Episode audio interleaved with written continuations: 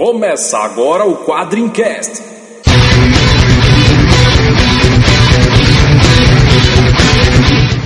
Spartans! Why so serious? We call him Hellboy. Call me the Punisher. I'm Kick-Ass. I am Iron I'm Batman. Quadrincast, quadrinhos, filmes, séries e assuntos nerds em geral. Olá, amigos do Quadrincast, para mais uma edição sensacional desse podcast que vos fala. Depois de uma sequência de, de um favorito que é o Homem-Aranha, vamos falar talvez aquele que é o único personagem que bate o Homem-Aranha em popularidade, que é o Batman, o Homem-Morcego. E é isso aí, então estão aqui com uns convidados super especial, que é fanzaço do Batman. Vocês vão logo saber quem é na apresentação. Vamos falar um pouquinho do Batman, vamos falar um pouquinho das motivações do morcego, vamos falar do que, que o Batman faz ser a lenda que ele é. Meu nome é André Facas, eu também batizo tudo com meu nome. Eu sou o Ricardo Sorvilo e o personagem preferido do nosso convidado não é o Batman, é o Batman. Aqui é o Léo Spy e ou você morre como herói ou vive bastante para se tornar vilão. Aqui é Vitor Azambuja e eu queria saber onde ele compra aqueles brinquedos maravilhosos. Bom, o meu nome é Sidney Guzman e o segredo do morcego é isso aqui no seu rego. É, pra quem não sabe, essa frase é do grande Laerte nos Piratas do Tietê. Isso é sensacional. Vamos lá, galerinha. Então, vamos pular a parte dos e-mails, porque esse quadrincast vai ser duplo. Se alguém merece um quadrincast duplo, esse alguém é o Batman. Então, na próxima edição, você vai ver, antes dos comentários da galera sobre o Cavaleiro das Trevas Ressurge, você vai ouvir os e-mails da última edição. O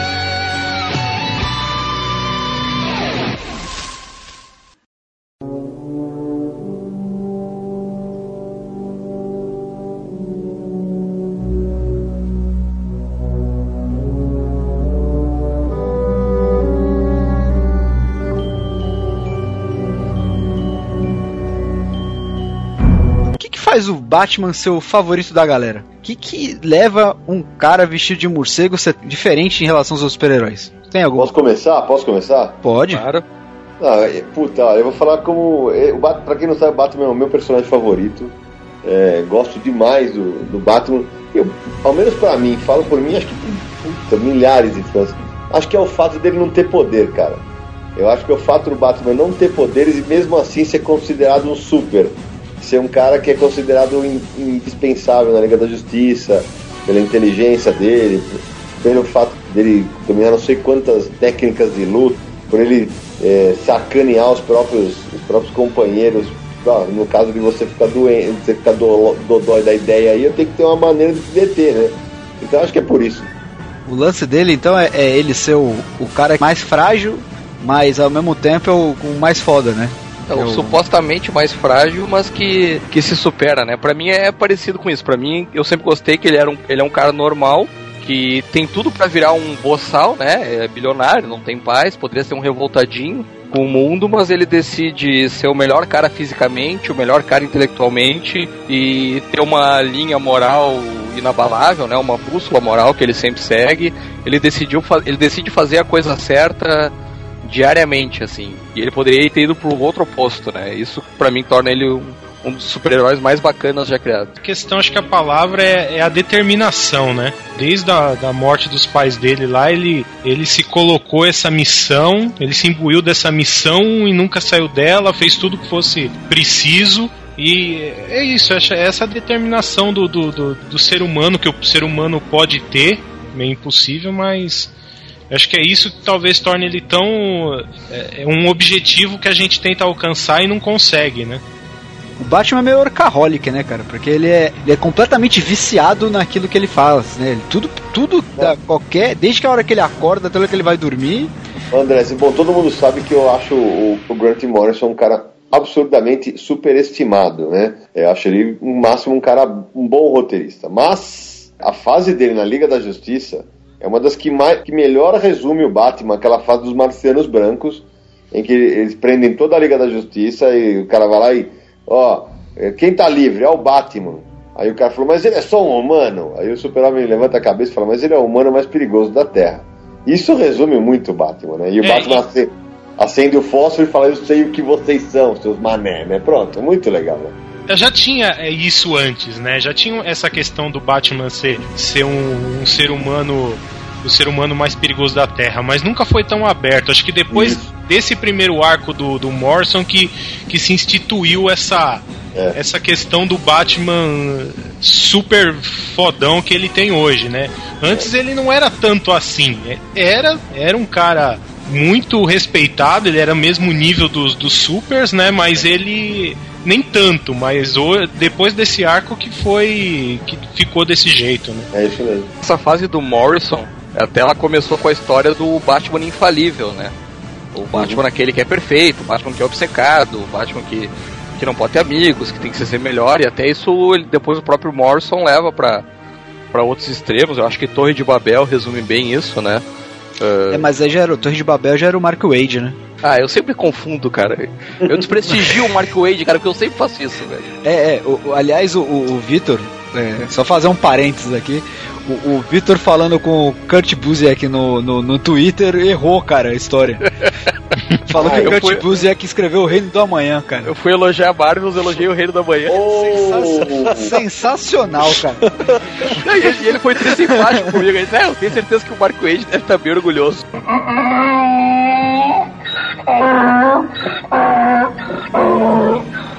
Foi sensacional. que beleza, Vitão. Que beleza.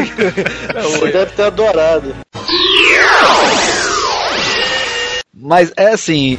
É- Essa fase do Batman ser fodão, cara, criou, aquela, criou aquela aquele precedente, né, cara? Todo mundo queria escrever o Batman fodão, né? E a até a gente brincava que, pô, o Batman derrotava Galactus, certeza. Começou a virar meio carne de vaca, porque ele ficou chato, né? Porque o legal da história da aventura é o ter risco pro personagem. Pro Batman não tinha mais.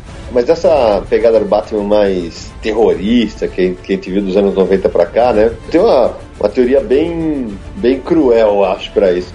Essa vertente passou a ser explorada porque os, os roteiristas simplesmente passa, passaram a ter dificuldade de escrever o Batman detetive, que foi o Batman dos anos 70 e 80, cara. É muito raro hoje um, um cara fazer história boa do Batman detetive. Quer dizer, vocês concordam? Eu Não, concordo, eu eu- concordo em eu- gênero no miligrau. E eu vou te dizer mais, eu acho que até a, a própria personagem Oráculo, né, Uhum. acaba meio que ferrando isso, o Batman Detetive. Exatamente, cara. Porque ele otimiza tudo, porque assim, ele pega, joga qualquer coisa que demanda tempo dele analisar, ele manda pra ela, ela resolve pra ele. É isso mesmo. Ele virou mais um gerente, assim, É sabe? isso aí, Pega é as gerente, informações e é isso distribui, aí. delega, do que propriamente o cara que bota a mão na massa, que vai na rua, que se Também. disfarça, né? Virou o gerentão. Virou uma decorrência natural desse status que ele, que ele tinha, né? Ele Uhum. começou a ficar grande demais pra fazer o trabalho braçal, né? Então ele tava sempre por cima, então ele precisava otimizar o trabalho. Aí surgiu o Oráculo, que é um personagem muito legal, tanto que até hoje o pessoal se ressente da, da- do retorno da Batgirl e tal. E, e agora a corporação Batman também, né? Acho que a corporação Batman é até o Grant Morrison brincando um pouco com isso, né? Mas, mas, É. cê- mas você sabe que na fase do Grant Morrison no- do Batman tem um, um milhão de defeitos. Mas tem um negócio que ele trouxe de volta que o Batman, ele realmente, tipo, ele corre perigo. Ele não é. O mesmo Morrison que transformou ele no cara que era invencível, meio que humanizou ele de novo. Fez o caminho oposto. Acho que o mais legal do Batman é isso, porque você consegue é, interpretá-lo de várias maneiras diferentes. Ele é o mais maleável dos super-heróis. É, e eu tava até lendo um- uma matéria antiga lá da, da Wizard, da Globo. Tava entrevistando vários autores que falando que a graça do Batman era isso. Você pode fazer ele pirata, pode fazer ele na era vitoriana, que ele. A essência dele é a mesma, é um cara motivado pela morte dos pais. É isso aí. E a, e a DC levou a sério esse tipo de coisa, porque naquela época do Elseworld, eles botaram o Batman em tudo que é cenário possível, né, cara? E mais do que o Elseworld, né? Você para pra pensar a fase depois do Descanso em Paz lá, que ele fica viajando pra tudo que é canto, pelo amor de Deus. né? Aquilo lá é muito ruim, cara. Puta, eu, É eu ruim não consegui ler demais, aquilo. né? Mas sabe É que uma coisa que eu acho que prejudicou o Batman nos últimos anos e a DC continua seguindo nessa direção é a saturação, cara. Ele é um herói que tem 15 revistas mensais, mais os especiais, É. mais as revistas em que ele aparece com algum grupo. Sabe, não, não tem o que contar de história original do Batman mais, porque todo mês tem história do Batman chegando e todo mundo tentando ser original, sabe? Isso já faz tempo, né? Não, mas É, cara, mas acho que agora tá demais, cara. agora É igual- Virou uma É, coisa meio Wolverine na Marvel, É, né? eu ia falar, eu ia falar do Wolverine, que é- a gente brinca, o Wolverine deve ficar segunda-feira no, nos X-Men, na, na terça nos Vingadores, na quarta aventura solo, na quinta, sei lá, né, velho? Então, você sabe que, sabe que tem uma história sobre isso aí. Fizeram Sim, uma sim. história sobre o, a semana do Wolverine. É, É engraçado, é, é uma engraçado. historinha curtinha sacaneando isso aí, que aparece assim, um quadro. Segunda-feira, ele com os X-Men. Terça-feira, ele nos Vingadores. Quarta-feira, ele na X-Force. O problema do Batman, pra mim, é, por mais que eu goste dos coadjuvantes dele, é que ele é um herói essencialmente solitário, né? Até como o Facas estava falando da Oráculo. A Oráculo é sempre aquele contato que ele tem no, no ponto de ouvido, tá sempre dando as dicas pra ele, mas ele funciona muito melhor quando você coloca ele num, num cenário em que ele tá isolado. Eu acho que dessas séries novas do Batman que a DC lançou depois do, do reboot, eu acho que o que melhor conseguiu fazer alguma coisa com ele foi o Scott Snyder, porque Scott ele justamente. Sidão já, já chegou a ler essa fase? Eu já li a primeira, eu só, não, eu só, eu só li a primeiro número do reboot, não li mais nada. Comprei nada gringo. No primeiro número do reboot já é a primeira edição do, da nova revista do Batman, né? Ele já aparece, tipo, se isolando dos aliados dele porque ele acha que a, que a Corte das Corujas lá é uma lenda e que ele não tem que investigar É. isso. E ninguém meio que concorda com ele, né? Aí ele meio que vai investigar sozinho. É, o, o legal dessa história do Snyder, eu não vou nem entregar spoiler, o legal é que o Snyder ele pega esse negócio do Batman estar sob no controle da situação e vira do avesso, tipo, ele não sabe de nada, na verdade. É um Batman É. como antigamente, né? É, isso, isso é legal, assim, tipo, essa deu um, deu um frescor novo, porque ag- agora você volta, tipo, Gotham City tem que ser um negócio misterioso, né? Essa, essa frase aí ficou. Usar frescor e Batman na mesma frase é sacanagem, hein, meu? Não, não, não, a, tá não, a cota, com isso? a cota já falei foi frescor, não falei frescura, meninos. Hã? Depois da- das Agora- declarações recentes do Morrison, né? É, o- cara, o que o Morrison fala não se escreve, né? É. É só pra criar polêmica. Tá, mas vem cá, a gente tá falando do Batman hoje, tá falando do Batman recente, o Batman que, que todo mundo que começou a ler quadrinhos aí nos últimos 10, 15 anos conhece. Mas e na origem do Batman? Será que mudou muita coisa de hoje pra, pra quando ele surgiu? Quando ele é criado pelo Bob Kane em 1939? Criado pelo Bob Pelo Kane. Bob Kane, vírgula. Bill Finger é tão pai do Batman quanto o Bob Kane, né? Eu escrevi até uma matéria sobre isso nos anos 90, na Heróis do Futuro, que eu falava, chamava Bill Finger o outro pai do Batman. O cara é tão criador quanto o Bob Kane, né? Só que, né, teve, teve a história lá que o, o Kane era, entre aspas, o dono do personagem, mas, é, mas é uma pena que os créditos não saiam, né? Mas, é, assim, quem curte quadrinhos sabe disso, né? É, o que teria acontecido na época que o Bill Finger cria o Batman ju- junto com o Bob Kane. Ah, o Bob Kane de- ah, dá sugestões de design, né? Ele era um desenhista habilidoso, mas a essência, até depois a história que conta a origem do Batman, seria do Finger. Isso. Mas quem apresenta o Batman para DC Comics é o Bob Kane. É isso aí. Essa é a história E- que a gente sabe. Essa é a história que a gente conhece, né? Que por É. uma política editorial da, da DC Comics lá atrás, o cara que apresentava tinha o status de criador. E como vocês falaram, uma, uma das coisas que. Ah, mas o que, que mudou? O Batman, se você parar a pensar da origem, talvez seja o, o personagem que está ainda mais próximo do que ele foi da criação. Mas é, tem o lance que ele, ele matava, né? No começo ele matava sem dó nem Nem piedade. E eu acho que talvez. Tem, tem vezes que eu quero que o Batman mate, sabe? Mas, mas talvez perdesse essa, essa dualidade dele. É, quando Tem ele um- surge, ele é um justiceiro mesmo, né? É isso aí. Ele, ele surge pra limpar as ruas. Ele é, ele é muito baseado nos heróis de pulp que tinham antigamente, que Exato. também faziam a própria lei, né? É, eu até ia Exatamente. falar isso aí, que é, ele foi muito. No, no, no conceito, ele foi inspirado em alguns heróis do, dos Pulp que, que saíam, né? Tipo o Aranha, né? O The Spider, Sombra. o Sombra e tal. E é até interessante que esses heróis estão voltando aí, né? Acho que é a Dynamite que vai publicar uma, uma série sobre esses heróis aí, todos eles como equipe, né? É. Todos eles juntos como equipe. Já então é interessante ver já se começou, voltar. já começou errado, né? É, também acho, É- Eram heróis mas. todos solitários. Aí a Dynamite inventa que quer fazer uma equipe. É, a- é a Brigada dos Encapotados. Opa, É, já é, é, podia chamar Forever Alones. O grande lance, eu sempre lembro de uma imagem do Batman, dessa, dessa fase do comecinho, que é ele segurando um, um revólver, cara, que é o desenho do Bill Finger, inclusive. Que é, cara, era, era bem clássico. E eu não, não, não sei, eu não lembro onde é que os caras botaram. Onde é que foi essa divisão de águas? Foi a primeira aparição do Robin que, que dividiu o Batman vigilante pro, pro Batman que não mata? É porque a gente parava pra pensar, né? A gente tem que lembrar que quadrinho naquela, naquela época era feito pra criança, né, cara? Não era um negócio pra adulto como é hoje, né? Então, aí, o que, é, é, pra humanizar o personagem, vem o Robin, e mais do que isso, né? O pessoal, vamos, vamos limar as mortes, né? É, mas é interessante que isso não acontece muito tempo depois, isso acontece no ano seguinte. É, né? o ano, um ano. Um Em ano 1940 já, É, já tínhamos um o Coringa e já tínhamos o Robin, né? E, Os Isso. dois do. Os dois é criação também do Jerry Robinson, né? depois. Isso aí. e com contribuição do Bill Finger também na criação, né?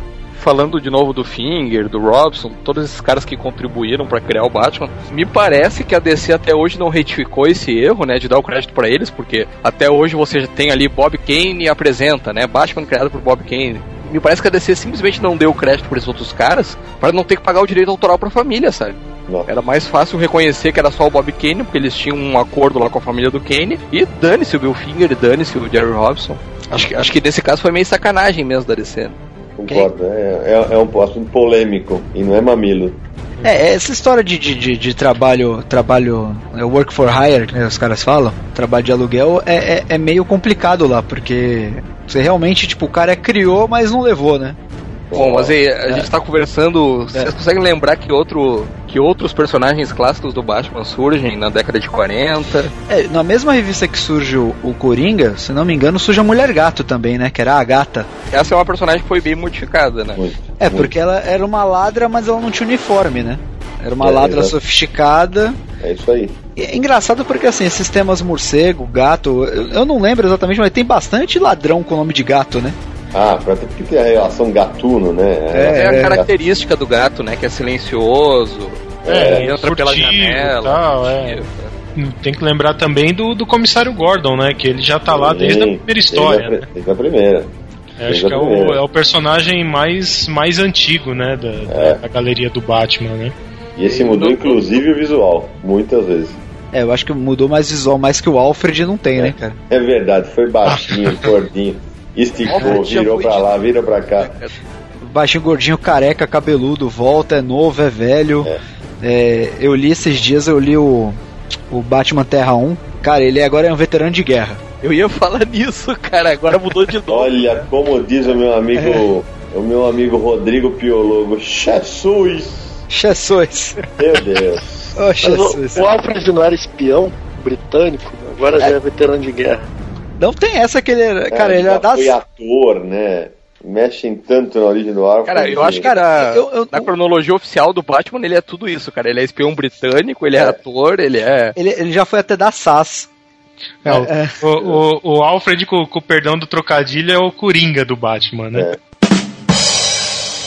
Mas é uma Nossa coisa Senhora. que a gente não pode deixar de, de dizer, né? Talvez o Alfred seja o personagem mais importante pro Batman, né? Ele é o cara, ele, ele talvez seja o cara mais importante pro Batman da- de todos os coadjuvantes, mais que o Robin, mais que o Coringa, porque cara, ele é- faz tudo, né? Ele também é uma figura Mecânico. paterna, né? Ele é mecânico, ele é en- enfermeiro, ele é uma figura paterna.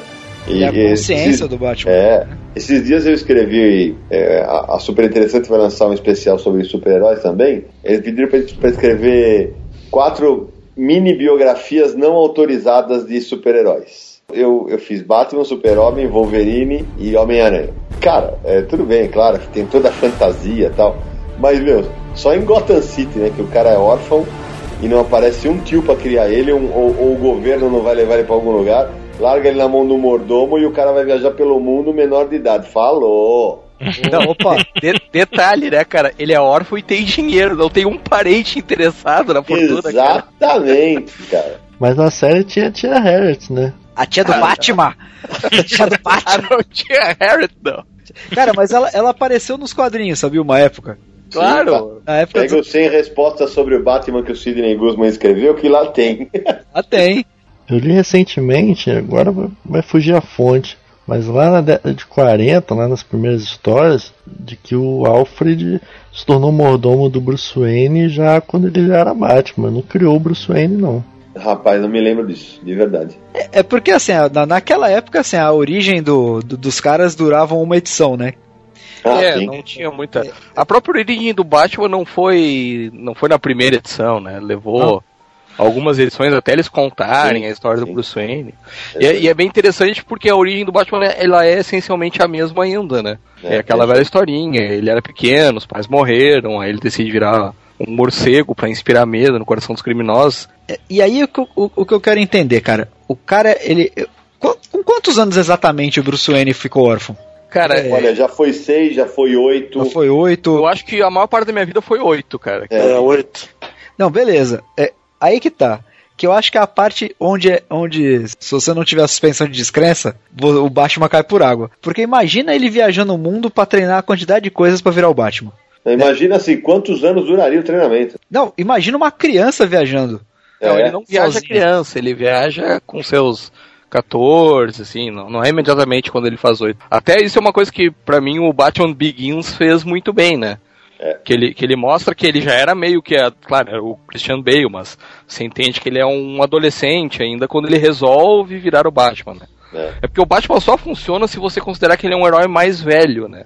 É, O pro- é. problema da DC sempre foi colocar o Batman como um herói juvenil, por exemplo, começando o combate ao crime aos 21 anos. Não tem como, Não, sabe? não dá, isso aí não dá. É, mas é isso é por causa da, da, da, questão cronológica e depois você tem que. Você tem. é, aí você começou a vir os Robins, né? Aí, aí ferrou tudo, né? Não, e a É, DC, é- em vez de resolver, complicou de vez, né? Porque agora são cinco Robins em cinco anos, né? Faz reboot e não faz, né? Porque imagina, quem. Aí pra pegar leitor novo, o cara pega um leitor novo, pe- pega a revista do Batman, tem cinco Robins. Pelo amor de Deus, velho. Tem pelo menos um que podiam ter limado, né? Tem cara aí que foi Robin por semanas, né? Se você for Qual que é pegar o melhor pra vocês? o melhor Robin, É. cara, eu- aí eu fico com o Tim Drake. Tim Drake, Tim Drake Que eu- total. é que eu vi, né? O Robin que eu vi as histórias dele do começo ao fim, né? Literalmente. Robin é que nem Flash, cara, é por geração. A geração que acompanhou aquele costuma. Você sabe, você sabe que o Leandro Laurentino, onde ele estiver agora, ouvindo esse quadrincast, vai rasgar, enfiar o dedo no, no rego e rasgar, né? Que É. ninguém falou Dick Grayson. Eu falo Dick Grayson. Como o Robin, ele não chega nem aos pés da relevância que tinha o Tim Drake. O Dick Grayson, como asa noturna, aí sim, um belíssimo Não, imagina, pelo contrário. Pelo contrário, ele como Robin, ele como Robin foi o. é, ele, ele é o sidekick, ele é o cara, é o, é o moleque que vira líder dos titãs, imagina. Ele, Não, é- ele é o cara que peita o Batman, pra- bo- sobe numa moto e vai embora estudar na universidade. Que é que é o que você falou, é muito da geração. O Dick, cara, ele é o cara que criou o- o- a função do sidekick, né, cara? É isso aí. é isso Eu aí. acho até injusto comparar ele com os outros Robins, se eu parar pra pensar. Mas eu, por exemplo, eu eu já vejo ele mais como um herói. Um herói solo. Um herói solo. Mesmo É. com- como Robin mesmo, pra mim ele sempre foi solo. Né? Eu, eu peguei muito do começo do, do- dos Titãs, que ele já era líder dos Titãs. E não vejo ele tanto dependente do Batman. Acho que como dupla, dupla dinâmica, acho que o Tim Drake faz essa É, função bem. Mas tem que fazer uma menção também ao, ao Damian também, porque é um, é Robin muito divertido, né? É- É. Ele desconstrói todo, todo o mito do Robin, bonzinho É, e tal, não sei o quê. muda completamente. É, completamente. Pós-reboot, nem tanto, mas pré-reboot no arco dele com, com o Dick Grayson como Batman é sensacional. É. O, o Damian, é um pu- talvez um dos melhores personagens da, da DC nos últimos anos é o, é o Damian. Ah, não sei, cara, eu, eu, eu vejo ele como um furo de continuidade ambulante, cara. Eu gosto Sim, dele. claro, sem dúvida. Mas- É, sem eu dúvida. acho isso também, É, cara. é- não, Pô, é claro, é absurdo. É, assim, é Ele, lógico, ele não é entra, tá ele não entra nem a martelo na mitologia do Batman, cara. Não, eu, eu sei, eu sei, mas tô dizendo, como personagem, né? Sim. Como, como personalidade e tal, você vê um Robin, aquele run de, de, de histórias do, do Batman e Robin lá com o Dick Grayson, a, aquela inversão do, do Batman é, certinho e mais bem-humorado, com o Robin mais sombrio e, e bota pra fuder de uma vez, é que, que, é, que é legal, né? Cara, eu nunca vou considerar o Damian um bom Robin por um motivo muito simples, cara. Ele usa All-Star vermelho com cadarço amarelo, cara. Eu não perdoo isso, cara. Não. É, é que o, o, o O Dick Victor. Grayson saía pra combater o crime de sunga, mas a All-Star vermelho ele nunca usou, cara. Não, e sapatinho do- de duende, né? Mas de doente. vermelho ele não usou, pô. Não, não, mas peraí, me explica. O cara usou. não- pode usar All-Star vermelho. Se você já brigou de All-Star, você sabe o que eu tô falando. Mas agora, sapatinho de duende não dá. Quem é que coloca uma criança pra brigar de sunga? Não é, É possível. muito da época. Tinha que é colocar muito uma da criança pra brigar, né, cara? É. Quem é sã consciência, não, esse guri de, de 8 anos vai ser um, um bom parceiro mirim pra combater o crime junto comigo. Né? É por isso que o Batman é doido mesmo. Cara, eu acho que pior que o Batman ser doido é o Gordon, né, cara? o Gordon teve uma fase do Batman que retrataram isso. Que o Gordon deve ser é, visto pelos outros policiais como incompetente, né, cara? É porque ele não sabia quem era o Batman. Não, primeiro que ele não sabe quem é É. o Batman. Segundo que nada na cidade dele a polícia consegue resolver, tem que chamar o Batman. É verdade. Não, mas isso já foi muito explorado, até naquela Gotham Central que mostrava o dia a dia da polícia de Gotham. Que é muito Eles boa, abordavam bem isso, né? É, muito Ah, legal. Na verdade, a polícia de Gotham tem muito trabalho, né, cara? Eles deixam o Batman pra lidar com os caras que nenhum policial conseguiria resolver, né?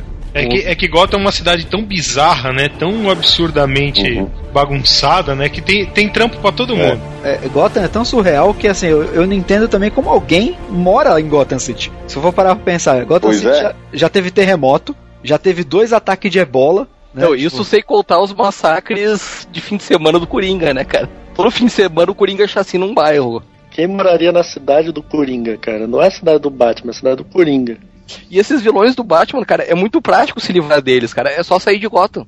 Porque os caras só ficam lá, pode ver, eles não aparecem. Dificilmente um vilão do Batman aparece na história de outro personagem do universo DC, sabe? Gotham precisa ser absolutamente gigantesca, porque como o Batman tem a melhor galeria de vilões de todos, de longe, de todos os heróis, haja espaço pra todo vilão, né, cara? Haja, haja esconderijo secreto, né, cara? Exatamente. Não, mas se você pega esses, esses compêndios da DC aí, é, que, eles, que eles colocam e tal, e, e definem o mapa, Gotham é enorme mesmo. Né? Se bobear, acho que é maior É. que Metrópolis e tal. Eu fiz uma matéria mais de 10 anos atrás para a revista da MTV, que era sobre turismo em quadrinhos. E aí eu fa... é, existe um guia, inclusive, um guia de Gotham City, chegou a ser feito. É realmente gigante. Esse guia ele corrobora o que eu ouvi falar uma vez que Gotham, na verdade, o mapa dela era inspirado em Nova York, com os túneis Sim, e metrôs. Sim, falava muito disso. Metrópolis também, né?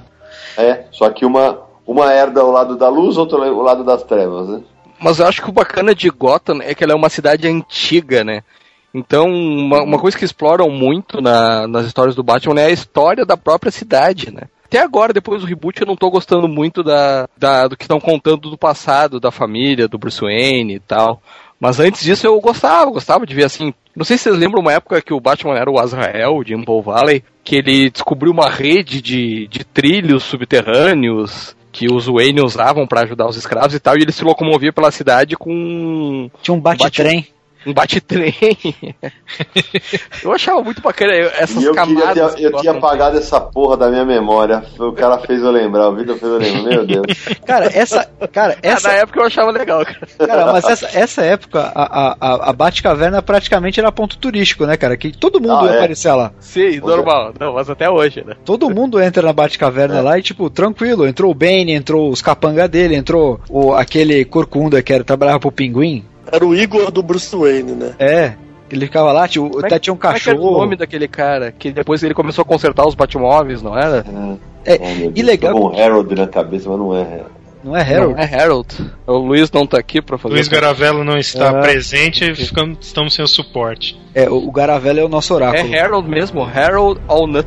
Cara, era, era- era uma zona. Eu fico pensando como é, como é que o cara consegue ter uma estação de trem abandonada embaixo de casa. Tem tudo embaixo da Batcaverna, né? Não, e, e se você pegar, tem vários livros sobre o Batman. Cara, a Batcaverna, ela já teve mapas dentro de caverna, de uma caverna que em cima era o. eh, No topo da caverna era, era o hangar para avião, mais para cima era o helicóptero, no meio tinha piscina, era. Deus, já teve coisas inacreditáveis, cara. Teve até um Ah. poço de Lázaros, né? Exato. E entra na suspeição de descrença, né? Mas como é que ele construiria sozinho tudo aquilo, né? Ou É, se ele como é. Teve alguém para É, uma é. equipe pra construir tudo aquilo e ninguém fez a ligação com o Batman, né? Teve o Alfred. É, Eu, eu fico imaginando, cara, o Bruce Wayne trazendo uma equipe de construção é, pra mansão. Não, uma eu quero fazer uma, né? Chama uma empreiteira. aqui. chama Andrade Gutierrez. Peraí, eu vou construir É mais uma Batcaverna aqui, mas não conta pra ninguém, tá? E o carro, cara, ele tem uma coleção de Batmóveis, né? E, e o Batmóvel é um carro que tem que ser construído do zero, né? Porque não, Claro. não, é, não é como E em se pegasse segredo, né? em segredo. É, isso, isso é uma coisa que a, que a trilogia do Nolan é, É. tem uma sacada legal, né? Eu acho muito boa. Porque logo de cara o Lucius Fox já, já saca o que, que aquilo é o, é o projeto dele, né? Também, né? É, que é óbvio, né? É uma coisa Lucius óbvia. Fox claro. e, o, e o outro carinha, aquele do segundo filme, que depois o Coringa quer matar, né? E aliás, o Lucius Fox, eu gosto mais dele na versão do filme do que na versão do, do- dos quadrinhos. Mas muito melhor. Porque faz, faz muito mais sentido, né, o cara ter. O, o cara ser um cara de confiança dentro da empresa Wayne sabendo que ele é o Batman do que não Claro. sabendo, né? É, o, muito o- o Lucius Fox no, no- no- nos quadrinhos, talvez ele não, ele não tenha essa. Talvez não tenha essa relevância que ele tem nos filmes, né? Acho que nunca teve e acho que nunca vai ter, né? O- Porque. O, Lucius Fox nos quadrinhos, ele, é mais um personagem pra revista mensal do Batman, né? Pra ter um storyline paralelo, É. pro Bruce Wayne ter com quem interagir na personalidade de Bruce Wayne, do que propriamente um personagem relevante pro Batman, né? Não, é, ele tá lá pra responder uma pergunta, né? Como é que o como é que o Bruce Wayne cuida das empresas se ele tá o tempo inteiro combatendo o crime de noite? Que hora ele dorme, né? É, Então é- ele tá aí pra isso, ele tá pra responder essa pergunta. Ele, ele dorme naquela meia horinha que ele para a construção da Batcaverna, velho. Que Ele É. para, vai tomar um café, dorme, dá uma cochilada. Eu- sabe que eu tô, eu tô começando a entender porque que o Sidão é tão fã do Batman, cara. Porque acho que são os dois caras mais multitarefas, assim, que, que eu. Ah, meu Deus, nem Me me, fala disso, agora. cara. Nem me fala disso, cara. Só, só que eu durmo. Eu durmo. Pelo amor de Deus, eu durmo. Você tá precisando é aprender aquela técnica Ah. lá que o Batman Ah, usa é. pra dormir uma hora e descansar 12, né? Ah, mas o cara, o Batman no decorrer do tempo dele, ele deixou de ser multitask, ele começou a delegar, né, cara? Tem um. É, Quantos, vi- verdade. quantos vigilantes tem em Gotham agora? É. Se você parar É pra contar. Caramba, dá pra formar duas equipes boas Não, aí. só, de, só de Robin na ativa tem quatro, né? É, se, se, se for o pré-reboot, né, que, que, que teve muitos personagens depois do reboot que ainda não apareceram, mas tinha, é, tinha a Salteadora, Alguém lembra a? Caçadora, Do Orfeus, alguém lembra? Orfeus. Ah, é o cara. negão, Nossa, e Orfeu é aquele cara do- que começa os jogos de guerra. Isso, Não é o próprio. Nossa, essa saga é horrível, Ah. velho. Tem, tem um lá Mas que o Batman é, sancionava ele, cara. Ele virou agente do Batman Ah, naquela mas nessa, mas nessa, cara, nessa época o Batman tava sancionando todo mundo, né, cara? Virou. Não, tinha uma, tinha uma, uma que era careca também, que lutava, dessa mesma época dos jogos de guerra. época. A Batgirl? Não, não, ela era negra. Batgirl careca. É, né? Eu não lembrava, né? Pode ser que, pode ser que nas- na, revista solo tenha um raspado o cabelo dela. Ah, sei não lá. sei, vai que se ah, enfrentando alguém pegou piolho, não sei, velho. É, pô, ficar mais eficiente, né? cara? Né? Não, aí, aí tem, né? A Cassandra Ken, é, aí a Oráculo montou as, as aves de rapina, quer dizer, juntou toda aquela turma em Gotham lá, Canário Negro, que nem era de lá, ficou por ali. Então foi agregando, né, cara? Então. Pra um herói solitário, o Batman tem o que você falar. Não sei- Meu Deus. O cara É? só trabalha em equipe, cara. É, mas é, é aquele negócio, ele começou a delegar e dá tempo dele dormir, dá tempo dele ser Bruce Wayne.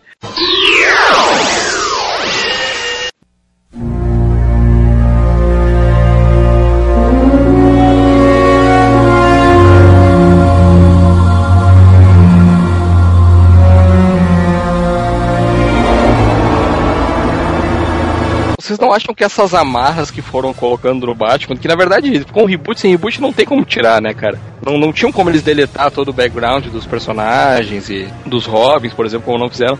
Vocês não acham que isso é responsável por um fator muito curioso, pelo menos pra mim, no Batman? Que as melhores histórias dele são fora da cronologia? Pra mim, as melhores histórias de super-herói dos últimos, sei lá, 30 anos são fora da cronologia. É, é difícil ter uma história regular boa, porque é tanta coisa que os caras inventam, É né, isso. cara? É muita amarra, né? Tem muita, tem muita coisa, que você tem, muito penduricalho que você tem que carregar, cara. É, é- isso é complicado, né? Mas assim, eu concordo. Você parar pra pensar, pô, Cavaleiro das Trevas, fora. O filho do demônio, ah, colocaram, tiraram, voltou, vo- vai sair, sei lá. Piada mortal. Piada mortal é- é- era, era dentro da cronologia. As piada, piada mortal é nunca considerado tanto da cronologia, como foram considerar piada mortal quando apareceu Oráculo, né, na história do Esquadrão Então. Suicida. Aí meio que deram essa letra que era Eu cronologia. acho que quando ela a foi DC concebida, ela não era cronologia, né? Aí depois que É. acharam a ideia sensacional, tiraram uma ideia boa dali, aí ela virou cronologia. Depois do Batman ano 1, e aí já tinha Cavaleiro das Trevas publicado, a DC criou uma revista, né, a Legends of the Dark Knight, era editada pelo Arch Goodwin, que era só pra editar histórias do Batman fora da cronologia. É, saiu, acho que uma das melhores histórias do Batman que eu já li, que era Messias. Messias, eh, lâminas, aquelas É, do... Veneno. Tem uma curiosidade que pouca gente sabe agora. eu vou acabar com a infância de muita gente. O Messias, quando foi lançado pela editora Abril aqui, não sei se algum de vocês tem essa, essa edição. Eu tenho. Ah, você tem?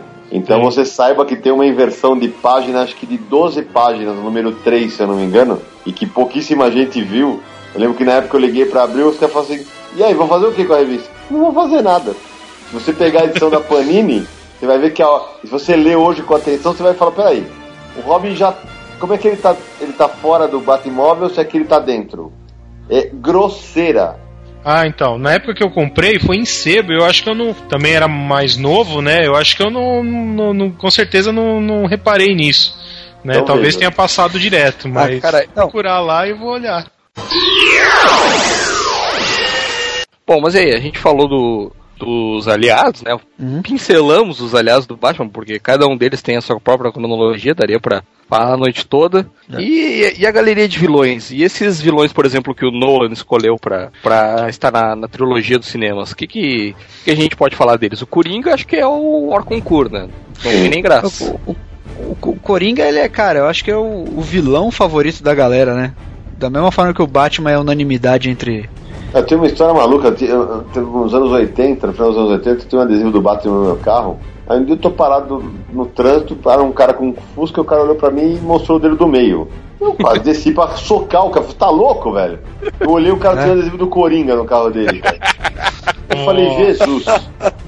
Oh, mas nos anos, nos anos 80, ter, ter palhaço no carro ou tatuado era meio perigoso, né? Porque Não, rapaz. tinha uma simbologia que quem tinha tatuado palhaço era matador de policial. Nossa, eu não sabia Sério isso? É, Ah, eu lembro disso aí, me falaram isso uma vez. até, até hoje, você, se você tem um palhaço tatuado e você. Se a polícia te vê, eles te param tal, porque tem, esse- tem esse simbolismo aí. De matador. É? É, mas o lance é que o Batman tem uma, a- de longe a melhor galeria de vilões, né, cara? Você parava pra pensar, é, só- é, o único que chega perto é o Homem-Aranha. Porque você vê Super-Homem, Super-Homem não tem vilão. Super-Homem acho que tem dois vilões. Não, e, e é a o pra, eu, Rex eu uma das maiores provas da, da- que ele não tem é que no Reino do Amanhã quem mata a Lois Lane? O Coringa. Coringa. É o Coringa. Cara, o Coringa ele ficou icônico mesmo por causa do, da Batmania, né, cara? Quer dizer, do filme do, de 89? Exato. É. Que é- foi mais que um filme, né? Veio a Batman. É, tô passando mal aqui, né? É. Foi a. Cara, foi a Bat. Não, foi a Batmania mesmo, porque to, Não, foi, tudo, foi. tinha, tudo tinha símbolo do Batman, cara. Exatamente. E aquela Exatamente. cena do, do Jack Nixon dançando, hoje É. você passa mal, mas na época foi mó frisson do caramba. É, esse é um filme que não é favorito dos fãs, mas que foi muito importante pra transformar o Batman num personagem sério, né? Não, mas até o Batman Begins era, era a melhor referência que você tinha em matéria de filme, era, era esse filme. Não, sem dúvida, mas ele não é bem o Batman que os fãs Não, claro. Não, pra Não, mim não é, é- nada. Pra mim aquele filme não é. Pra mim Batman só existe do Nolan pra frente, o resto não existe. Aquele ali é o do Tim Burton, né? É, Ah, é- é tudo que o Tim Burton faz tem pra mim a única coisa que presta ali é a Gotham City, só. O. Batmóvel, aquele Batmóvel é lindo, cara. É. É o meu favorito aquele Batmóvel. É o primeiro, né? Sim, do primeiro filme. Os que eles usam do o segundo. Joe Schumacher, meu Deus. Não, joga fora, joga fora. Joe Schumacher não salva nada. Ô, vocês não gostam do pinguim levando, dos pinguins levando o pinguim morto? Pra... Não, cara, tem coisas icônicas nos filmes, cara. Não, eu acho, gato, eu acho o design do, do pinguim do Tim Burton legal. Porque, porque ele é, me- é assim, é bizarro como tudo que o Tim Burton faz. Mas é um. Era diferente, era grotesco e tal. Mas é, é muito diferente do pinguim dos quadrinhos, porque o pinguim dos, dos quadrinhos é um, é um gordinho narigudo só. E, e Cara, é, o, né? o pinguim dos quadrinhos ficaria perfeito se usassem o Danny DeVito realmente, mas sem maquiagem, cara. É, poderia ser. Eles claro. não precisavam nem maquiar o Danny DeVito, cara. Ah, o pinguim pra mim é o Joe Pesci. Sabe, sabe do- dos bons Ah, companheiros? Sim, sim, é o próprio É o também. pró, ele é o, é o próprio. Tá. Mas, cara, é- assim, eu, eu era um que não, não dava nada pelo Coringa do Hit Ledger. É. Eu, eu acho que eu nunca mais vou ver um vilão tão bom encarnado nas telas, cara. É Dois aqui, bom. eu também era um que quando soube que era o Heath Ledger, puta, esse aí não vai prestar, e depois eu fiquei de boca aberta. Eu- pior que eu até gostava do Hit Ledger, eu gosto muito do, filme, do Coração de Cavaleiro, que tinha um filme dele, mas eu não via ele como Coringa, cara. O Coringa Ele era é- um galanzinho. É. Ele era um galanzinho meio rebelde, assim, né? É, não, você não via o Coringa nele, cara, mas nossa, quando começou aqueles virais. Logo de começo você não vê muito, né? A- talvez acho que a única unanimidade que você tenha. que a gente tenha nos últimos tempos batido o olho e falava, não, esse cara é o Robert Downey Jr. De resto, acho que a gente teve desconfiança com todos os outros. Eu não sei, cara, eu também não vi o, o Homem de Ferro nele. Hoje eu não consigo ver, não consigo ver o Homem de Ferro sem ser ele. Se, se a gente for entrar É. nessa seara, o que, que é o Hugh Jackman, né? Quem em É. sua consciência achou que o Hugh Jackman ia ser um bom Wolverine, né? Ele é um bom Wolverine, mas não é o Wolverine dos quadrinhos. Pra mim nunca foi. Mas voltando pros vilões do Batman. É, voltando pro Batman. Mas Coringa, se a gente for falar dele, a gente também fica.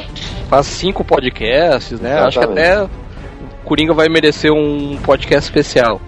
É, o, o Coringa transcendeu, né? Ele, ele é o maior vilão do Batman, mas ele já tá no imaginário popular, assim. Todos os outros você tem meio um pouco que atrelar ao, ao Batman de uma certa forma. O Coringa não, ele talvez é, talvez não, ele, ele é o, é o vilão mais conhecido do, do- dos quadrinhos, de, de- assim, tá na galeria dos maiores vilões de qualquer mídia. o Coringa ele é tão mítico que, por exemplo, se aparece ele na história do Super-Homem, o Super-Homem que assopra o Coringa já acabou a ameaça, ele meio que trans- é, transmite essa aura de, de perigo, né? Ele tem essa, é, tem essa capacidade aí, é, é, é bem maior que o personagem. Mas eu achei muito legal, cara, que o Nolan conseguiu aproveitar muito bem o Ra's al Ghul, cara. É Eu- isso aí. Cara, eu adoro o Ra's al Ghul porque ele me lembra muito o vilão do 007. Não, e é legal porque o Ra's al Ghul não é. Você falou, o Ghul não é um vilão dos clássicos dos, dos anos 40, né? Ele vem É. depois, é o que mostra quanto a galeria do Batman é boa, né? É, entrou lá, o cara virou um baita de um vilão e foi muito bem aproveitado. Ah, teve xiita que reclamou, ah, mas o Batman nunca treinou com o Ra's al Ghul. Gente, é outra mídia, pelo amor de Deus, né? Claro. eu Não, e, achei- e resolve um problema, né? Pô, cara, eu gostei dessa ideia, cara. Não é Legal ruim, não é ruim, cara. Eu acho que o Nolan ele soube utilizar muito bem os elementos da mitologia do Batman e costurar, né? Bem o estilo Geoff Jones. Ele costurou várias coisas ali pra fazer o Batman dele funcionar. O que, que, é, que, que é mais coerente? Que o Bruce Wayne tenha treinado com vários mestres icônicos ao longo do mundo ou que ele tenha ido pra um treinamento intensivo como o da Liga da Sombra, sabe?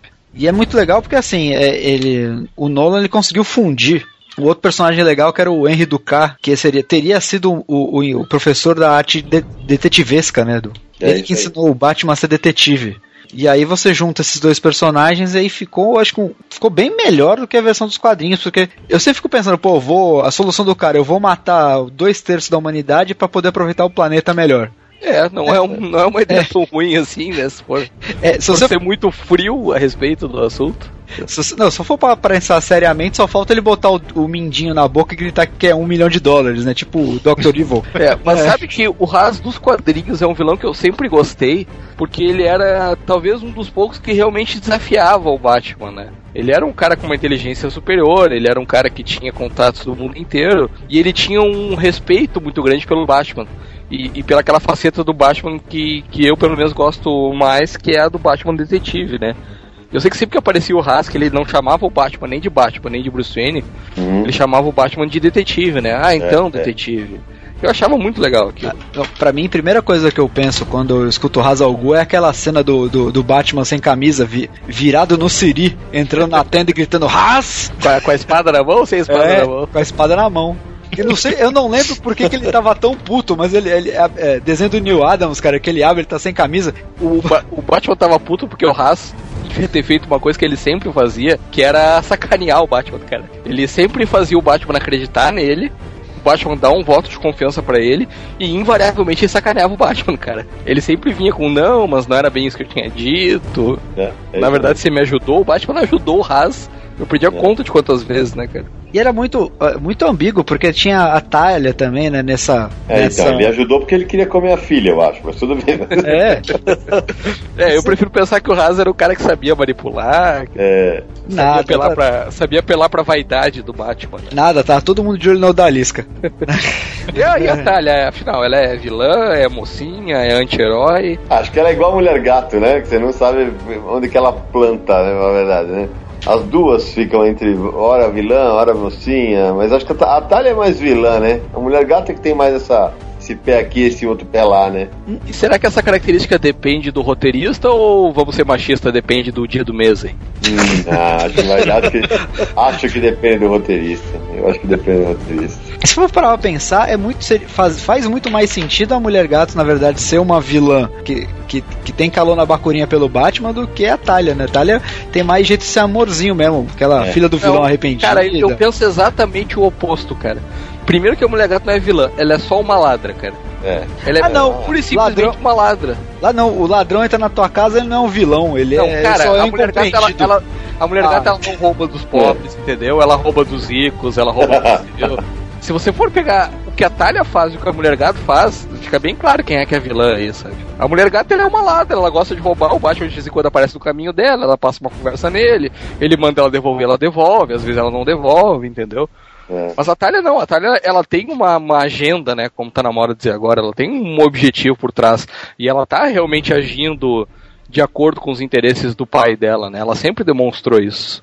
O, acho que a questão da mulher gata tem, a gente tem essa visão meio romantizada da mulher gata, como, quase como se fosse um Robin Hood, né? Mas, cara, É. a visão moderna da Mulher Gata, ela nunca foi retratada como vilã, cara. Pode não, ver. claro que não. Até porque ela não, não, não pensa em, matar as pessoas ou fazer mal às pessoas, né? É, ela, ela não acha ser humano, né? Ela pensa em, em roubar lá pra ter um, um benefício pra ela e tal, e ela acaba se envolvendo, porque, lógico, quando você começa a cometer crime, invariavelmente você vai se envolver com gente que não presta. Então é, é normal que se veja também ela como vilã, né? Mas entre essa, essa coisa entre, entre ela e a, e a Talia, eu acho que a Talia, ela, assim, se a gente for pegar no, na, na década de 70 lá, quando ela eles, começou a aparecer, ela era pau mandado, né? Ela ia o que o pai mandava fazer, né? E aí ela, com o passar dos anos e tal, ela foi assumindo uma, ela parecia ter uma, uma relação assim de, ah, eu vou porque meu pai manda, mas eu não gosto muito, eu não acho muito legal o que ele faz, mas ele manda e eu obedeço. E depois acho que ela foi assumindo esse lado, foi foi absorvendo essa essa vilania do pai até que ela que ela realmente agora a gente tá vendo aí recentemente nos, nas últimas histórias que estão saindo que ela realmente é uma vilã É. de- assim em toda a sua glória, vai, digamos assim. Culpa do Batman, depois de levar tanto não, né? Ela quer que tu se exploda mesmo. Meu tio já dizia, cara, não existe coisa pior do que a fúria de uma mulher rejeitada. Cara, Uhum. não, não vai dar tempo de falar, mas a quantidade de mulher que o Batman rejeitou, meu amigo. É da fama, né? Se, se você começar a pegar a série mensal do Batman desde sei lá quando e ler uma atrás da outra, assim. Cara, ele tinha praticamente uma mulher nova a cada 5, 6 histórias, sabe? E elas se apaixonavam e ele meio que pegava, às vezes não pegava e cortava a mina, cara. É, ele ia, ele ia pegando só pra manter a fama de, de playboy, né? Não, mas o, pior é que é um negócio tão incoerente que em várias histórias ele meio que se apaixonava pelas mulheres, mas ele. Ele é um cara meio inconstante, o Batman, né, cara? O amor dele é o combate ao crime, né? Ele É se apaixonava e largava, não, é, pensando bem, não, tem o meu, meu trabalho. Cara, na verdade isso é tudo papinho pra ir lá e não ligar no dia seguinte. Pode ser, né? E cara, e falando em pegar, em quebrar corações, vamos falar do cara que conseguiu quebrar o Batman. O que vocês acham do Bane? Que o Bane é meio controverso, né, entre os fãs. Tem cara que ama e tem cara que odeia, né? Olha, pra mim ele é um vilão que não fede nem cheira. De verdade é um vilão que não fede nem cheira. Assim, foi, é, ele pra mim, é, literalmente ele é o apocalipse do Batman. Como o apocalipse, ele foi criado só com aquele fim. Não, não enxergo o Bane com esse potencial, não. Apesar de que parece que no filme ele tá bem. É que no filme ele tá com uma pegada mais terrorista, né? É, é, é isso aí. E, no, e quando ele surge, eu gosto dele quando ele surge, na queda do morcego. ele é Então, um, exatamente, ali ele tá bom. Vocês Ele sabem é o- que ele, ele foi criado como meio que fosse a antítese do Doc Savage, né? Aquele personagem antigo. Vocês lembram aquela fase que ele, os caras desconfiavam que eles eram irmãos, cara? Pelo amor de ele Ah, é eu lembro disso. cara. Meu pai do céu. Aí depois o. Bane, o Bane vira inimigo do Ra's al Ghul. O que que era aquilo, cara? Ah, cara, eu vou te falar que a fase que eu mais gostava do Bane é quando ele, ele, ele era aliado do Hazal Ghul, que ele queria comer a talha. É. Que meio que deram uma função pra ele, né? Porque depois da queda do morcego, primeiro que assim, pô, o cara era fodão e tal, mas é meio anticlímax, né? Vinha o, o Azrael e, e derrotar o cara. Por que que, por que que o Azrael derrota o Bane logo depois da queda? Porque eles tinham que firmar o Azrael, entendeu? Eles tinham que firmar o Azrael como o novo Batman. Ah, mas é, mas cara, é- isso aí é a teoria dos anos 90 de provar que o personagem é fodão. Pega um personagem fodão, vai lá, faz ele quebrar o cara, É claro, óbvio. e aí fala, esse aqui é o novo fodão. Aí pra ser fodão tem que ir lá e quebrar ele. Tem que ir lá Na e- real- e bater no Hulk. Na É. real, o que é anticlímax é o Bane. É o Bane meio que ter assumido o, o submundo de Gotham ali e o Azrael ter que ir lá tirar ele. Não era esse o objetivo do Bane, sabe? O objetivo do Bane era ser melhor que o Batman. Ele conseguiu. Eu imagino ele tipo o Craven, sabe? Ele vai viajando o mundo procurando caras ah, que ele quer superar, sabe? Ah, Eu acho que a Bem, grande coisa do Quando Bane. deixaram que- ele em Gotham, acabaram com ele. O, eu acho que o que matou o Bane é assim, quando ele, quando ele apareceu na queda do morcego, ele entrou como um elemento surpresa. Batman não sabia quem ele era, não conhecia ele, não tinha nenhuma informação prévia. E pegou o Batman de surpresa e o plano dele deu certo e tal. Depois disso, ele não tinha mais nenhum diferencial. Porque, por exemplo, se você pega o, o, o Coringa, o Coringa é completamente imprevisível. Por mais que o Batman conheça o Coringa enfrente ele milhões de vezes, o Coringa é imprevisível. Diferentemente dos, dos outros, por exemplo. O Charada também. é- Ele é- o Charada é, é previsível dentro daquela daquele modus operandi dele. Eu acho né? que todos são O Bane morreu por causa disso. caras. Mas assim, só eh, falando sobre o Bane, essa, essa primeira fase da queda do morcego é legal, a participação dele. E eu lembro assim muito da história da origem dele. Né, que, que foi, saiu num especial também, num, não sei se era Super Powers ou alguma assim. É, Superpowers. Super Powers, né? Powers 38, E a história, a história da origem dele, eu na época, não, não sei, tá- ainda hoje eu mantenho aquela memória afetiva. Eu acho muito legal que ele nasceu na, em Santa Prisca lá, numa prisão, né? E nunca, né, nasceu já numa prisão e ele assumia a pena da mãe e ele ficou lá e tal. E aí ele se fingiu de morto para ser jogado no mar e poder escapar e tal. Então era uma então, e É, ele é- tem é essa bem- coisa é da determinação que o Batman também tinha. Então ele tinha uma determinação. é, o motivo nem era tão interessante assim. Ele tinha um pesadelo com um morcego e Isso, tal. isso é meio bizarro. Isso é, isso é meio besta, mas a história em si da, da origem dele era muito legal. O, o Bane é aquilo, cara. Na verdade, assim, ele é meio personagem de uma nota só, né? É assim, o, o Batman ele tem uma série de vilões dele que tem uma categoria à parte, né? Tem os loucos, tem os mafiosos e tem os Batmans do mal, né? Isso. Se você contar quantos Batmans do mal tem, é, o Bane talvez seja o mais bem construído deles, né? Que assim, tem o Mariposa Assassina, que era o Batman do mal, que ele ia lá e. Tinha, tinha um sinal da mariposa que ele vinha lá defender bandido. Meu Deus. Aí Cara, eu não lembrava disso, cara. Cara, é, tem, isso é. Não, mas o, o melhor do Batman do mal é o Catman. É. O Homem Gato, cara. Que tem Homem gato. é, o Léo que gosta bastante. É, tem coisinhas. Tem cãezinhos. Eu gosto Cara, da história do Arqueiro Verde, não gosto do personagem. Ainda mais que depois mudaram, né? O cara era um fracassado, depois virou realmente o Batman do mal, né? Não, ele sempre foi um fracassado, cara. De uma história pra outra, né? Transformaram ele.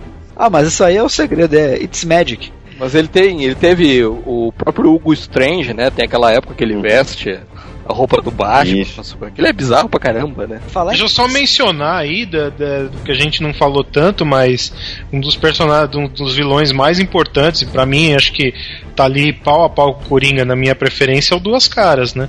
É muito Que também bom, né? apareceu nos filmes, aliás, ó, uma das melhores representações do Duas Caras. É, é, É no visual, o visual uma, é. da- uma das melhores, não, né? A melhor, porque a outra é o Tommy Lee Jones, né, cara? não, não tem, não tem. Não, não, não, eu digo assim, inclusive no- no- nos quadrinhos, assim, entendeu? É, porque eu tenho, eu tenho muito filme da, do Duas Caras do, do Longo Dia das Bruxas, por exemplo. Que é muito similar, assim, na, na questão do, do, do conceito, assim, como personagem, porque tem gente que aborda ele como se fosse o Tommy Lee Jones, ah, meio loucão e tal. Eu já acho que não, eu já acho que ele já é um. Ele é um. Ele é um personagem assim. Ele não é pirado. Ele não é pirado das ideias, assim. Ele não é um coringa. Ele tem Não é uma muito, coisa né? diferente. Ele é diferente, mas de- de- dentro da loucura dele, ele é. Ele, ele mantém uma seriedade, uma, um objetivo e tal, entendeu? Esse duas caras que eu acho que eu acho mais interessante, entendeu? Já que vocês mencionaram aí o Longo Dia das Bruxas, a gente sabe que com o filme que vai vir aí, final da trilogia e tal, sempre vem aquela rebarba que vai querer procurar mais saber, né? Do Batman e tal. Que histórias é que a gente, aqui no Quadrincast, indicaria pra um cara que saiu do cinema, viu o filme, pu- puta, Batman, maneiro, não sei o que, vou procurar mais do Batman, vou procurar saber. O que vocês indicam? Pra um cara que é calouro, é isso? É, o cara que é calor, o cara é novato, viu lá, achou o Batman maneiro, massa velho. Se for indicar o Batman Crônicas, o cara vai falar o quê? Como assim, né? Não tem sentido, né? O cara vai falar, ah, é o Batman antigão, né? O cara. Bom, acho que é obrigatório, Piada Mortal é obrigatório, né? Cavaleiro das Trevas obrigatório. Batman no 1 tem muito. Batman no 1, pelo amor de Deus, Batman no 1, lógico. Qual que é a tua preferida, Sidão? Ah, o Cavaleiro das Trevas. Cavaleiro das Trevas, pra mim, é favorita sempre. Além de ser uma baita história, eu- tem, um- tem um, uma- um componente que, assim, é, foi a única vez que os caras mataram o Coringa pra valer, né? Isso é muito forte. É que até, até agora não conseguem justificar direito porque que o Batman nunca matou o Coringa, né? Exatamente. Então o cara que merece ser morto é ele. Exatamente. Não, e lembrando, quem, quem tá ouvindo a gente, que a gente falou um pouco de Cavaleiro das Trevas no nosso Quadrincast de aniversário, que a gente falou um pouco aí sobre Cavaleiro das Trevas. Então, se você não ouviu, a gente faz uma, uma análise lá também. Legal. E já falamos de Batman no 1 também quando a gente analisou o, o longa-metragem, né, que saiu. É a animação. É, mas a gente não falou da piada mortal, cara. Piada mortal eu acho que é. Ela é genial. Então, ela é uma história simples, uma história de. Quanto? Umas 20 páginas? 22 páginas? Não, não, tem mais. Não, é Um mais. pouquinho mais. 48 ou 64, não vou lembrar. É, são 64. Seria. Eu acho que é 64. Acho. Seriam as três edições, assim, que assim, é história simples, básica, rápida, que assim, onde você se apaixona pelo Coringa, né? Digamos assim, como vilão, né? Porque você entende um pouquinho da origem dele, e é lógico, é do. é do. do barbudo. Do barbudo do Alan Moore, né? O cara que. Geralmente a gente fala nele, Sidão, e o Quadrincast começa a dar pau. No Skype. Nesse Skype momento- Começa, começa a cortar, assim, a gente fala muito dele, a gente. Por isso Tenso agora, hein? a gente não, tensão. não cita o nome dele três vezes, porque senão é, começa a dar pau aqui no negócio. Eu acho que Piada Mortal é meio que a transição, né? Daquele Coringa totalmente palhaço, um Coringa mais, é, digamos, moderno. Tá certo que tem aquele, a morte em família antes, né? É. Ele já, já mostrou que não é um, um palhaço qualquer É. e tal. Matar um Robin, né, cara? É, Um mas ursinho. e, e mais que isso, né? Léo? Ali tem violência sexual im- implícita, né? Isso, eu acho que assim, é, virou um psicopata que ele pode fazer qualquer coisa, né? não apenas dar um tiro numa pessoa. Então ele pode alejar, ele pode estuprar, ele, sei lá, torturar, ele tortura né, o comissário Gordon. né? É, é tortura psicológica, né? E tem o final mais doentio de todos, né? Que É. você prova por A mais B que depois daquelas merda toda que ele faz, o Batman ainda dá risada com ele. É isso Eu, eu não gosto daquele final, não, é muito Eu, anticlímax. eu também não, eu achei apelativo aquele final, cara. Não tem nada na história que justifique o Batman despirocando daquele jeito. Eu acho até a cena é, é muito boa, é impactante, mas eu não sei se encaixa, sabe? Não sei. É, mas eu acho, é. O eu acho que começo, encaixaria melhor, sabe onde? No Asilo Arkham, cara. mas o, o começo da piada mortal ali, que é o, Batman tentando fazer uma DR com o Coringa, né? Que ali nada mais é do que uma DR, né? É Não, eu verdade, vim é. aqui, eu vim aqui falar com você, porque toda vez que a gente faz isso, um de nós vai acabar morrendo, né? Parece aquela história, tipo, Não, assim, ó, tá vamos errado parar de isso, cara. brigar.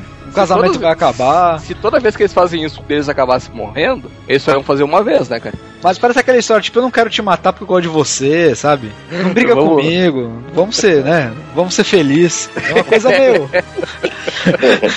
Essa pegada aí, cara. Essa pegada Vem cá, meu nego, né? Fala É, sério. não, é, é assim, é meio assim, tipo, o cara vai tentando terminar, mas não quer, sabe? Tem que lembrar do- dos desenhos do Brian Bolland também, né? Que é, Ah, putz, é fora de série, não dá nem pra falar.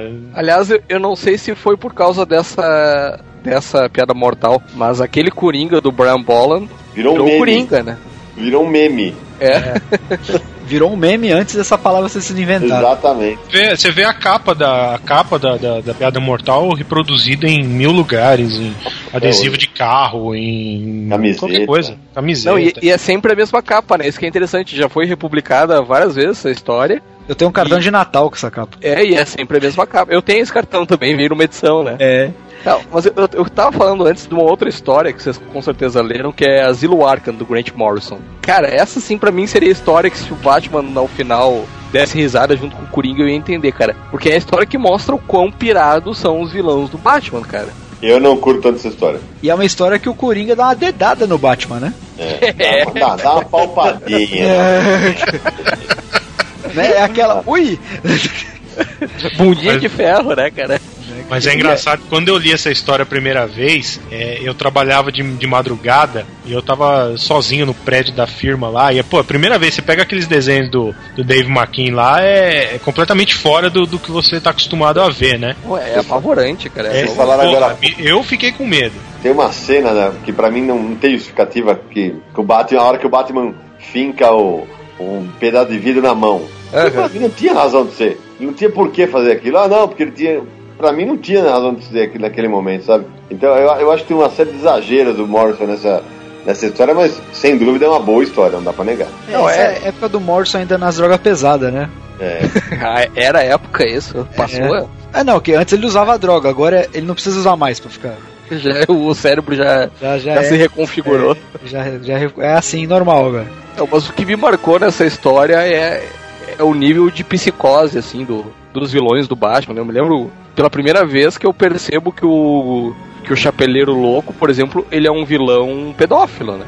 Uhum. Ele é um vilão que, que pratica violência sexual com crianças. A- Até eu tava relendo recentemente na, no encadernado da Panini O Dia das Bruxas, que é a segunda história do, do Jeff Lobb Teen Sale Matemática. O Chapeleiro Louco, ele sequestra várias crianças de Gotham, inclusive a Bárbara Gordon criança, né? Isso, isso, isso. Cara, isso é- quando, quando eu leio essa. Eu já li essa história antes de Asilo Arkham e de depois agora. Quando eu leio com essa lente aí de que o Chapeleiro Louco ele é um maníaco sexual que abusa de crianças, cara, é- ela tem um outro. Um outro nível de, de maldade, sabe? E aí você entende por que, que o Batman é tão puto cada vez que ele tem que enfrentar o, o Chapeleiro Louco, né? Aí, bom, aí você já puxou o gancho do Longo Dia das Bruxas, que é, pô, talvez seja uma das minhas histórias preferidas do Batman. É uma boa toda, história mesmo. Toda a construção do- da trama, né? De, de- todos os personagens vão se encaixando ali. Você não sabe quem, quem é o assassino até o- quase o final. E é, putz, é, talvez foi, acho que talvez foi a, a melhor coisa que o Jeff Lubb fez na, na vida dele. Acho que foi aquela história lá. É, eu- que ele não fez muita coisa também que prestasse, mas aquela ele acertou a mão.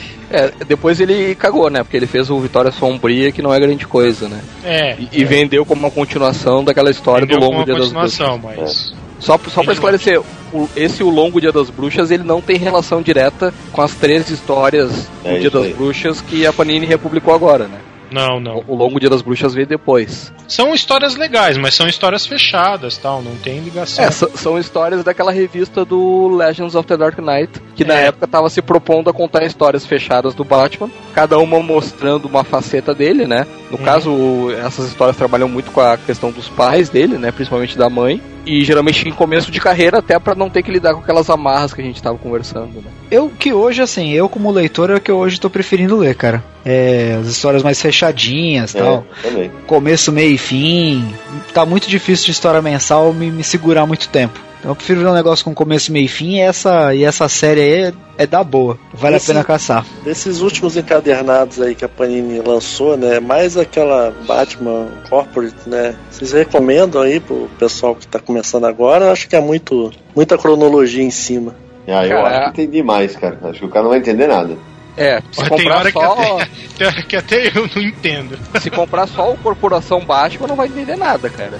Tô falando por experiência própria, tá? Eu- Eu, eu vi essa semana que lançaram um encadernado da Luva Negra. Acho que eu acho que é, é Cara, bem- aí vai entender menos ainda, cara. Na é o último, é o último que saiu. Pra ler o da Luva Negra tem que, tem Tem que comprar o o. Batman e Filho, é. Tem que comprar o Exatamente. Batman e Filho. Não, mas eu acho que são histórias bem legais, assim, uma sequência de histórias bacanas. É. É, assim, o, o Batman, se parar pra pensar, pô, o Batman tá no imaginário coletivo, todo mundo precisa falar quem é o Batman. Meu, é a história do Batman, vai lá e lê que ele tá lá. Não, cara, mas eu acho que essa- essas histórias, essa fase do Morrison, quando ele assume o Batman, ele de cara ele já perverte o conceito do personagem, que é uma coisa que ele sabe fazer muito bem, né? A primeira história já começa o comissário Gordon falando pro Batman: pronto, agora tu prendeu os vilões de Gotham. E agora? E aí o Morrison tem que escrever as histórias brincando com, com elementos, né, da, da história do Batman que ele vai apresentando de uma maneira bem diferente que a gente tá acostumado, né? É um Batman bem diferente, né? Não é o Batman clássico que nós, tava, nós estávamos até agora comentando, né? Mas eu acho que a grande força dele é justamente isso, é o inesperado. Porque o Batman tava muito senhor da situação. O personagem senhor da situação não tem graça. É, que, que foi um problema que o próprio Morrison criou, né? Como a gente tava conversando. É, exatamente. isso aí. Então, pessoal, basicamente é isso. A gente não tentou en- engarrafar o raio. Falar um pouquinho do Batman. Pra vocês aí que estão no hype pro filme, na espera do filme, estão querendo assistir e estão querendo conhecer um pouquinho mais do personagem, não conhecem tão a fundo ainda, então procurem que o Batman, se você não achar nenhuma história do Batman, sai que o quadrinhos não é pra você. Queria agradecer, agradecer muito novamente a presença do, do Sidão, que tá super corrido com a gente aí, gravou com a gente. Novamente, é, o tempo do cara é preciosíssimo e tá aqui.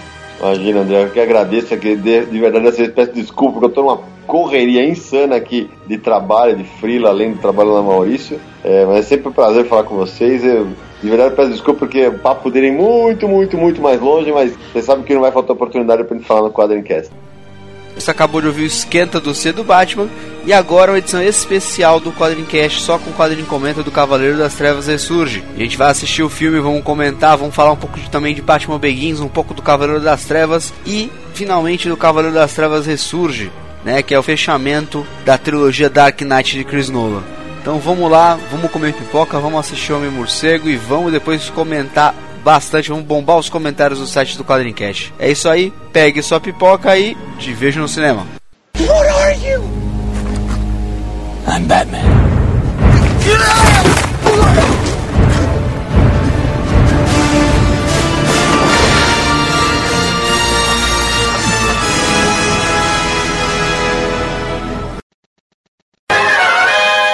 Teve um compromisso pela manhã, logo cedo, que logo, logo vocês vão descobrir o que, que é. Eu fui no programa do Datena. Putz, É. Sério? Foi no Quem Fica em Pé lá? É, só que eu não fiquei em pé. Não, tava lembrando quando eu assisti o show do Milhão, que eu assistia toda noite também. Velho, era meu sonho ter ido lá, cara. Era meu sonho porque eu só, só porque eu queria imitar o Silvio Santos pra ele, cara. Era isso que eu queria fazer.